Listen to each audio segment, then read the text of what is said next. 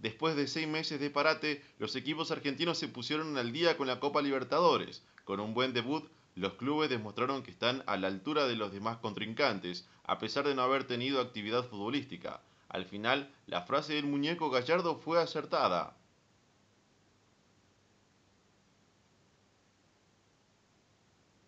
A pesar de no haber tenido partidos profesionales, Racing hizo méritos para llevarse los tres puntos contra Nacional de Uruguay. Los dirigidos por Becasese tuvieron varias oportunidades en el primer tiempo, pero el desgaste físico, lógico por la poca competencia, hizo que no pudieran concretar las ocasiones de gol, y el club uruguayo mostró mayor fortaleza y precisión de cara al arco, con un tanto de Vergesio tras un polémico penal.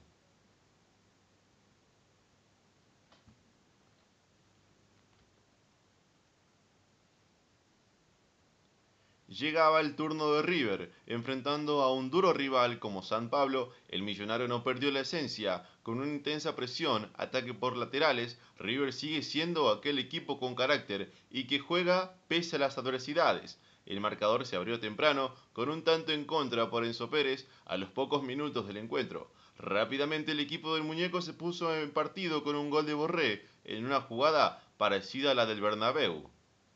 En el segundo tiempo, el millonario se puso en ventaja con el tanto del pibe Álvarez, pero en una noche casi soñada, tras una llegada de San Pablo y por un rebote, el mendocino Angeleri convirtió el gol del empate.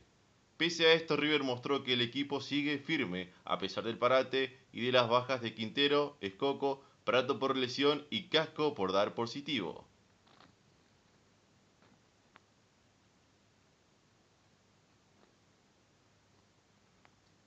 El equipo de Varela recibía de local a Delfín de Ecuador.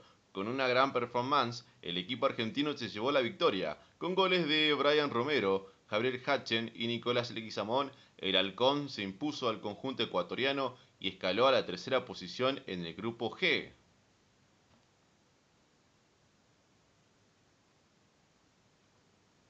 Uno que generó polémica en la previa del partido fue Boca, Pese a todo lo que se dijo, el equipo se demostró jerarquía y venció por 2 a 0 en condición de visitante ante Libertad de Paraguay, con goles del Toto Salvio. Boca es líder del grupo H.